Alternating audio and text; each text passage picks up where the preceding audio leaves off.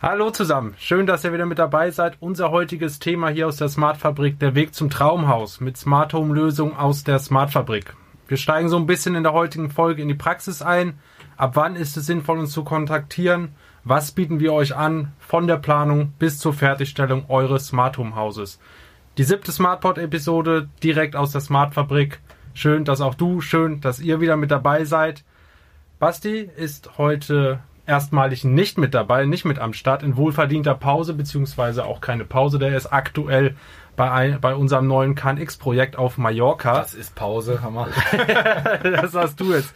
Da hat Sepp sich auch schon eingeschaltet. Ihr hört es schon. Sepp ist heute an meiner Seite. Grüß dich, Sepp. Hi. Ja, herzlich willkommen auch von meiner Seite.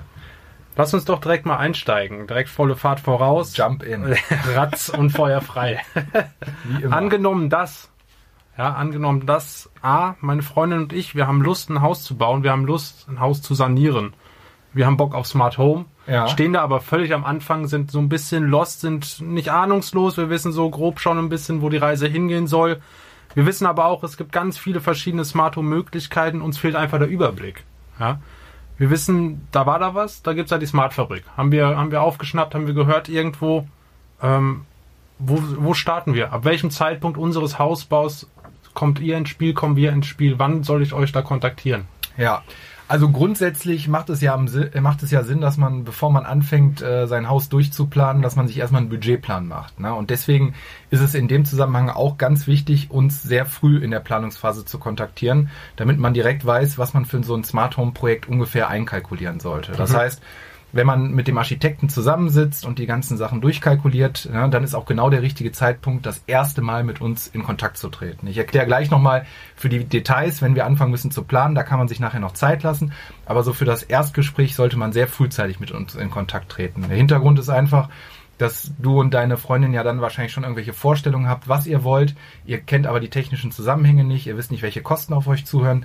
Deswegen nutzen wir dieses technische Erstgespräch eigentlich immer dazu, dass ich erstmal raushöre, was euch grundsätzlich interessiert, was euch wichtig wäre, was euer Budget ist. Und dann mache ich erstmal so eine grobe Kostenkalkulation, damit ihr überhaupt wisst, was auf euch zukommt. Ne? Mhm. Und ich denke, das ist ganz wichtig. Und von daher für dieses Gespräch, ne, wo ihr euch erstmal aufschlaut, wo ihr erstmal die Kosten eruiert, würde ich wirklich vorschlagen, so ganz früh in, der, in den ersten Planungsgesprächen mit der Architekten in dieser Zeit auch schon mit uns in Kontakt zu treten, um mal ein Gefühl dafür zu bekommen, wo man da kostentechnisch landet. Okay, ähm, wo würdest du dann ansetzen? Wir, wir wissen zwar, wir haben Smart Home haben wir gehört, wir wissen auch, es gibt äh, tolle Lichtmöglichkeiten, es gibt tolle Rollo-Steuerung, es gibt, äh, wenn wir einen Garten haben, auch Gartenthemen, die damit abgedeckt sind. Aber wo kann da die Reise hingehen? Wo sagst du, da ist es sinnvoll? Was können wir da machen? Ja, also ich, ich, ich frage natürlich immer bei den Erstgesprächen, was die Kunden aktuell für einen Wissensstand haben. Wir haben, das hatte ich ja, glaube ich, in einer der letzten Folgen auch schon gesagt, wir haben Kunden, die wissen ganz genau, ich will Rollosteuerung, ich will Lichtsteuerung, ich will das Ganze mit KNX umsetzen, ich will eine Visualisierung von Gira oder von Jung, die haben schon ganz konkrete Vorstellungen. Mhm. und ich habe heute noch eine Anfrage gehabt, ich will mein Haus übers Internet steuern. Ne? Mhm. Also du siehst, die Bandbreite ist groß ähm, und so versuchen wir natürlich immer erstmal zu gucken, wo wir den Kunden abholen. Ne? Und viele Kunden holen wir halt wirklich auch komplett auf der grünen Wiese ab. Dann erzähle ich halt erstmal, was es grundsätzlich für Möglichkeiten gibt. Ne? Da haben haben wir auch schon eine ganze Folge zugedreht, mhm. ne, was für Sachen da an welcher Stelle sinnvoll sind. Ähm, und dann schauen wir natürlich immer, wie sich die Möglichkeiten, die es gibt und das, was der Kunde sich grundsätzlich vorstellt und das Budget, wie wir das irgendwie übereinander geschoben bekommen. Und darauf, darauf resultiert quasi dann das äh, Angebot, was im Nachgang von uns erstellt wird. Angenommen das, das Angebot war sehr zufriedenstellend, natürlich auch preislich Maximum da rausgeholt. Ähm was könnt ihr mir dann als Bauherr abnehmen? Ich möchte dann auch so eigentlich so, so wenig wie möglich dann auch mich mit dem Gedanken befassen müssen. Ähm, was nehmt ihr mir da ab? Was kann die Smartfabrik da abnehmen? Ja, also wir verstehen uns sozusagen auch so ein bisschen als digitales Generalunternehmen, was die ganze Projektleitung macht. Das heißt, wenn ihr uns dann nachher den Auftrag erteilt habt, dann steuern wir natürlich die ganzen Schnittstellen. Dazu gehört natürlich in erster Linie der Elektriker, mit dem wir natürlich die größte Schnittstelle hat, weil er natürlich nach unseren Plänen das Ganze installieren muss vor Ort. Dazu gehört aber auch sowas wie ein Türbau Gartenbauer, ein Fensterbauer. Ähm, dazu kann im, im, Zweifel auch der Gartenlandschaftsbauer gehören. Ne, das heißt, uns ist, es ist natürlich ganz wichtig, dass wir die ganzen Kontaktdaten vorliegen haben. Manchmal reicht sogar der Architekt, weil der hat im Zweifel die ganzen Kontaktdaten. Mhm. Und dann übernehmen wir sozusagen die äh, Projektkoordination an dieser Stelle, weil ich, ich möchte ja am Ende des Tages nicht, dass ihr mehr Arbeit durch diese ganze Sache habt, sondern ich möchte euch ja die ganzen Arbeit abnehmen. Dazu muss ich aber Ross und Reiter genannt bekommen. Also ich muss wissen, wer ist involviert, wer sind die Kontaktpersonen und dann machen wir das ganze Thema, diese Projektsteuerung über übernehmen komplett wir aus der Smart-Fabrik. Du hast den Elektriker gerade angesprochen. Ähm, das führt mich direkt zu meiner nächsten Frage mein Elektriker hat gar keine Ahnung von Smart Home. ist das dann, ist das ein Problem? Ist dann Smart Home ausgeschlossen oder? Das ist gar kein Problem. Das sage ich auch immer gerne in diesen Ersttelefonaten. Der Elektriker, der muss eigentlich nur zwei Eigenschaften mitbringen. Er muss ein guter Handwerker sein und der muss offen sein für diesen Tandem. Das sind die einzigen Eigenschaften, die er braucht. Dafür gibt's uns ja genau, um diese Schnittstelle zu bedienen. also von daher, ähm, das Einzige, was nicht sein darf, ist, dass der Elektriker mit der Nase rümpft und sagt, was wollen mir diese jungen Knaben denn erzählen, wie ich meinen Job zu machen habe. Und Smart Home, das ist so ein Scheiß, den habe ich schon mal ausprobiert, das klappt hinten und vorne nicht, das mache ich nicht. Das ist natürlich der Worst Case. Ne? Aber wenn er grundsätzlich offen dafür ist ja, und wenn er an sich ein solider Handwerker ist, dann ist das vollkommen ausreichend an dieser Stelle. Klingt erstmal alles sehr rund, sehr gut. Ähm, lass uns da vielleicht auch noch ein bisschen tiefer in die Praxis einsteigen. Stichwort Praxisprojekte vielleicht auch. Wir haben ja schon viele Projekte begleitet und auch sehr erfolgreich umsetzen können. Vermehrt jetzt auch immer mehr in Richtung KNX. Ähm, wenn du dir jetzt zwei Projekte rauspicken könntest oder beziehungsweise auswählen könntest, wo du sagen würdest, Projekt A, das ist wirklich optimal gelaufen, das hat unfassbar viel Spaß gemacht und Projekt B, gut, da waren ein paar Stolpersteine mit drin, die wir natürlich auch beiseite irgendwo geschoben haben, aber das lief eben nicht ganz, ganz so rund. Ja. Was würdest du dir rauspicken? Welche Projekte würdest du da? Ja, du da also ohne da jetzt Namen zu nennen, ähm, was ein, ein sehr, sehr gutes Projekt, das ist eins, was wir kürzlich abgeschlossen haben in Tönes Forst. Ähm, das war ein Kunde, der auch selber einen großen Handwerksbetrieb hat, der auch selber einen Elektrikerbetrieb hatte ähm, das hat uns die Sache natürlich maximal vereinfacht. Der Kunde rief hier an, der wusste genau, worauf es ankommt. Der hat gesagt, pass auf Jungs, das ist der Kontakt vom Türbauer, das ist der Kontakt vom Gartenlandschaftsbauer, das hier ist mein Elektriker, stimmt euch mit dem ab. Na, also das war schon mal das Erste, dass er von sich aus, wir haben zwar einmal darauf hingewiesen, aber wir haben direkt in der zweiten E-Mail alle Kontaktdaten inklusive vom Architekten vorliegen gehabt. Also Optimum.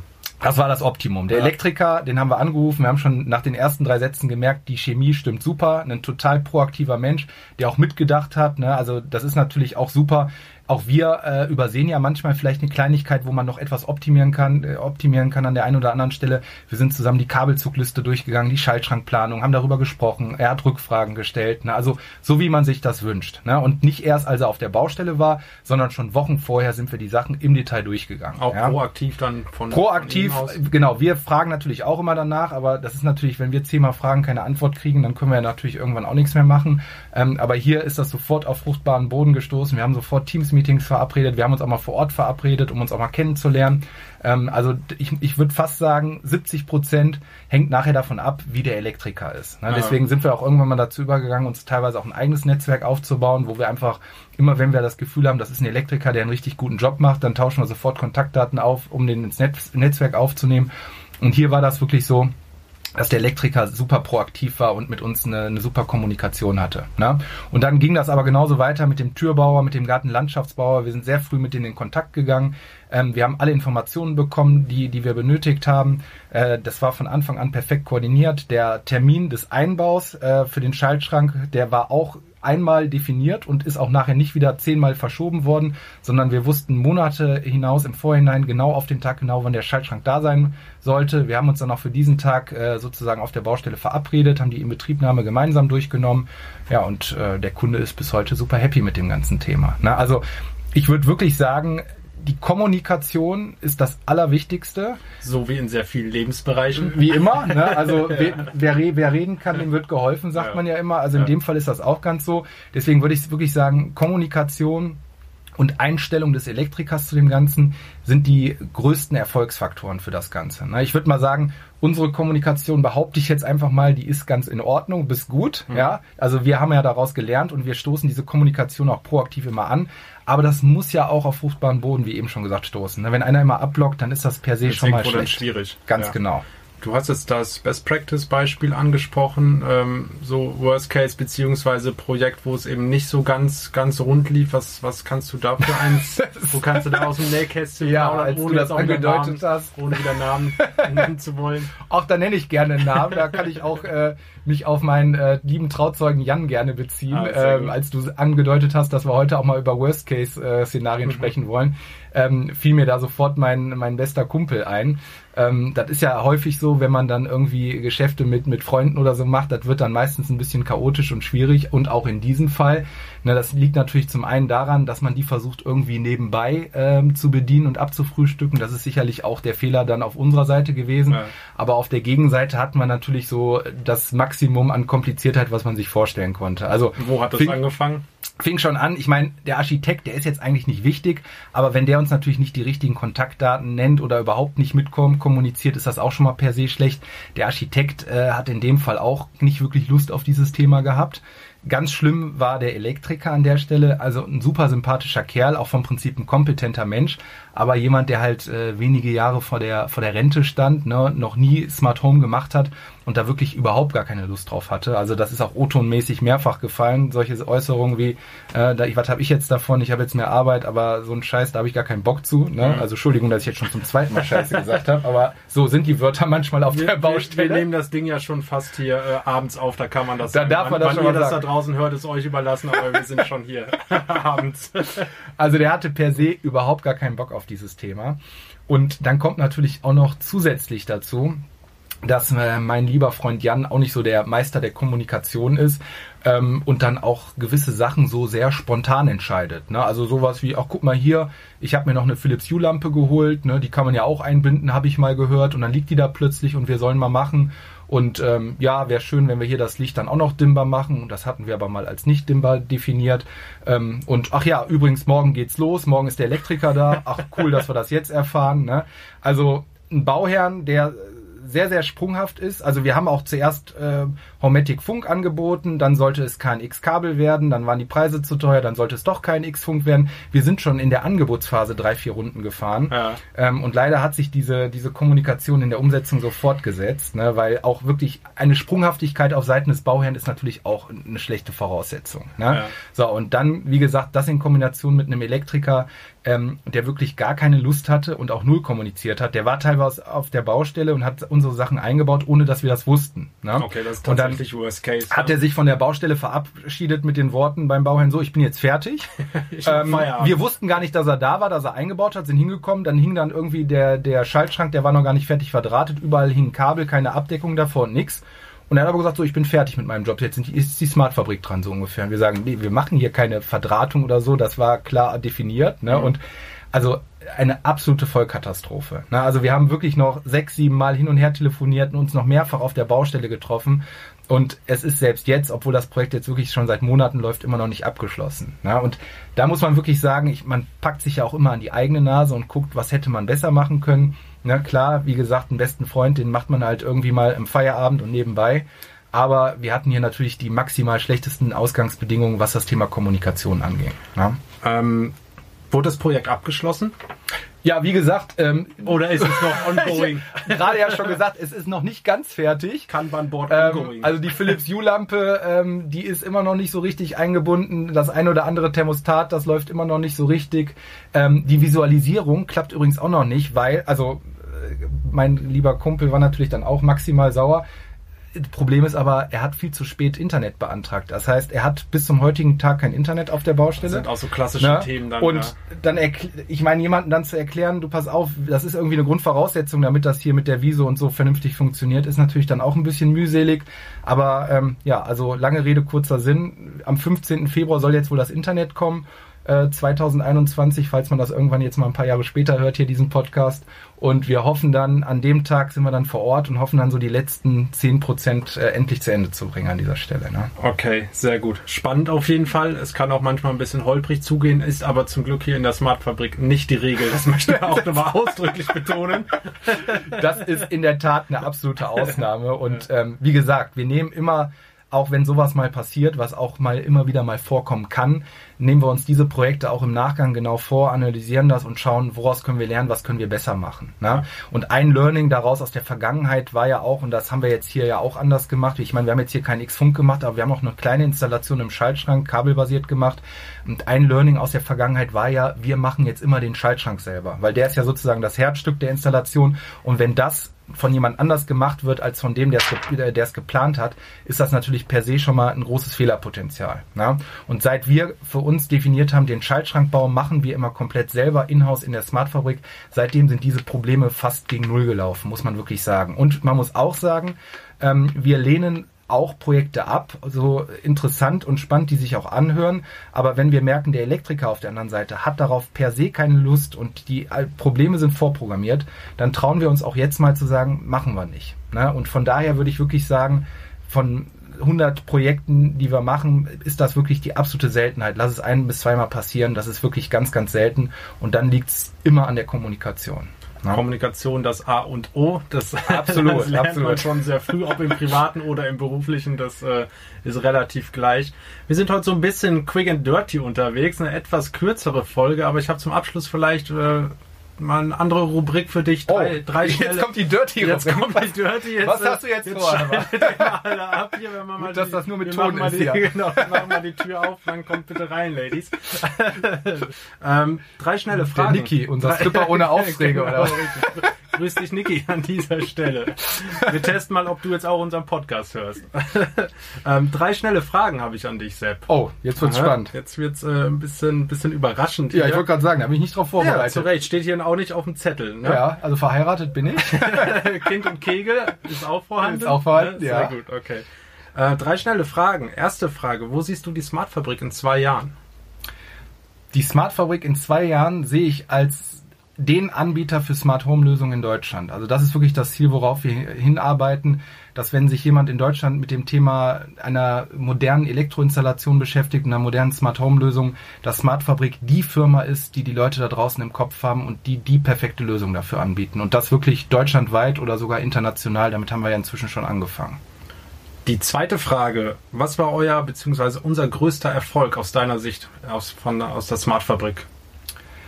Der größte Erfolg war, dass wir quasi ähm, eine, es geschafft haben, innerhalb von zwei Jahren aus einer Firma, die in meinem Wohnzimmer gegründet worden ist, ein Unternehmen mit inzwischen sechs Mitarbeitern äh, zu, zu etablieren, was äh, inzwischen schon mehrere hundert Projekte abgearbeitet hat. Das sehe ich wirklich als den größten Erfolg an. Und man muss wirklich sagen, dass wir im, im Laufe der letzten Monate und Jahre auch immer wieder mal Tiefschläge hatten, was alles so passiert ist. Ich meine, Corona ist ja nur ein Nebenkriegsschauplatz, den wir hier äh, abgearbeitet haben und auch noch nicht damit fertig sind. Es sind so viele Sachen passiert, die kann man sich überhaupt nicht vorstellen. Und irgendwie haben wir es mit unserer mit Disziplin, Ehrgeiz und auch jeder Menge Humor, die wir immer wieder an den Tag gelegt haben, geschafft, alles zu wuppen und äh, jede, jedes Hindernis, was uns im Weg stand, so zu meistern, dass wir nachher sogar nochmal eine Tendenz besser dastanden als vorher. Die dritte Frage. Was ist die beste Eigenschaft von Gründer und Geschäftsführer und deinem Geschäftspartner Basti? das ist aber jetzt eine gemeine Frage. Die perfekte Eigenschaft von ihm ist, dass er, und das macht mich natürlich auch immer sehr nervös, ein unheimlich wuseliger Mensch ist, der in alle Richtungen denkt. Ja, das, das führt dazu, dass ich natürlich manchmal sehr nervös werde, weil ich versuche immer sehr fokussiert zu sein und das Ziel klar vor Augen zu haben und auf eine ganz klare Sache hinzuarbeiten. Und der Basti ist aber immer einer, der, der schaut immer rechts und links und zwar im Sekundentakt. Ja, und das ist eigentlich die perfekte Ergänzung, die wir haben, weil ich weiß genau, pass mal auf, da hinten, das ist die Insel, die wir ansteuern wollen mit unserem kleinen Schlauchboot hier. Und der Basti guckt immer rechts und links, ob es noch irgendwas Interessantes ist, was wir auf dem Weg dahin irgendwie ansteuern können, um vielleicht uns noch ein bisschen besser aufzustellen auf dem Weg dahin. Und das muss man wirklich sagen, dabei sind schon so viele kreative Ideen entstanden, die ich natürlich dann nochmal abwäge, ob die wirklich sinnvoll sind, ob die Sinn machen. Ich sag mal, die Ideen, einen Online-Shop noch zusätzlich zu gründen, ähm, die stand eigentlich überhaupt nicht im Scope. Ja, das war eigentlich auch so eine so eine äh, flapsige Idee vom Kollegen äh, Sebastian Gemlich, äh, die dann irgendwann mal aufkam, weil er ja sowas schon von seinem Blog mitgebracht hatte. Ähm, und das ist jetzt äh, neben der Smartfabrik ja auch eine, ein sehr erfolgreiches Geschäftsmodell, was wir nebenbei noch aufgebaut haben. Ähm, und so ergänzen wir uns in der Hinsicht eigentlich perfekt. Also, um das zusammenzufassen, dass er wirklich immer tagtäglich im Sekundentakt rechts und links guckt und tausende Ideen an, an den Tag bringt, das ist eigentlich das, was ich an meinem Geschäftspartner Sebastian oder Basti am meisten schätze. Ja. Genug geschleimt. du, ich kann auch noch über die Sachen reden, die mich am meisten sozusagen nerven. Das, das ist gar kein Problem. Das vielleicht dann in der nächsten Folge auf jeden Fall auch sehr interessant. Vielleicht füllen, füllen wir damit ja auch sogar eine ganze Episode. da kann ich schneller darauf antworten. Nein, Spaß. Sepp, danke, dass du so spontan hier den Spaß jetzt mitgemacht hast. Äh, ist unsere neue Rubrik, drei schnelle Fragen an. Äh, werden wir ab und an in den SmartPod-Folgen auf jeden Fall äh, etablieren und implementieren. Danke dir fürs Gespräch, Sepp. Sehr, sehr gerne. Nächste Mal ist äh, Basti auch wieder mit am Start. Ähm, ich danke euch, dass ihr wieder mit dabei wart bei unserer SmartPod-Folge. Wie gehabt, Fragen, Anregungen oder Themenwünsche, die ihr habt, immer sehr, sehr gerne einfach an uns schreiben per Mail aktion at smartfabrik.de oder schreibt uns bei Instagram oder bei Facebook. Whatever, wie ihr Bock drauf habt. Ich danke dir, Sepp. Wir hören uns in der nächsten Folge. Macht's gut, Freunde. Bis denne. Bleibt smart. Auf Tschüss bald. zusammen. ciao. ciao. ciao.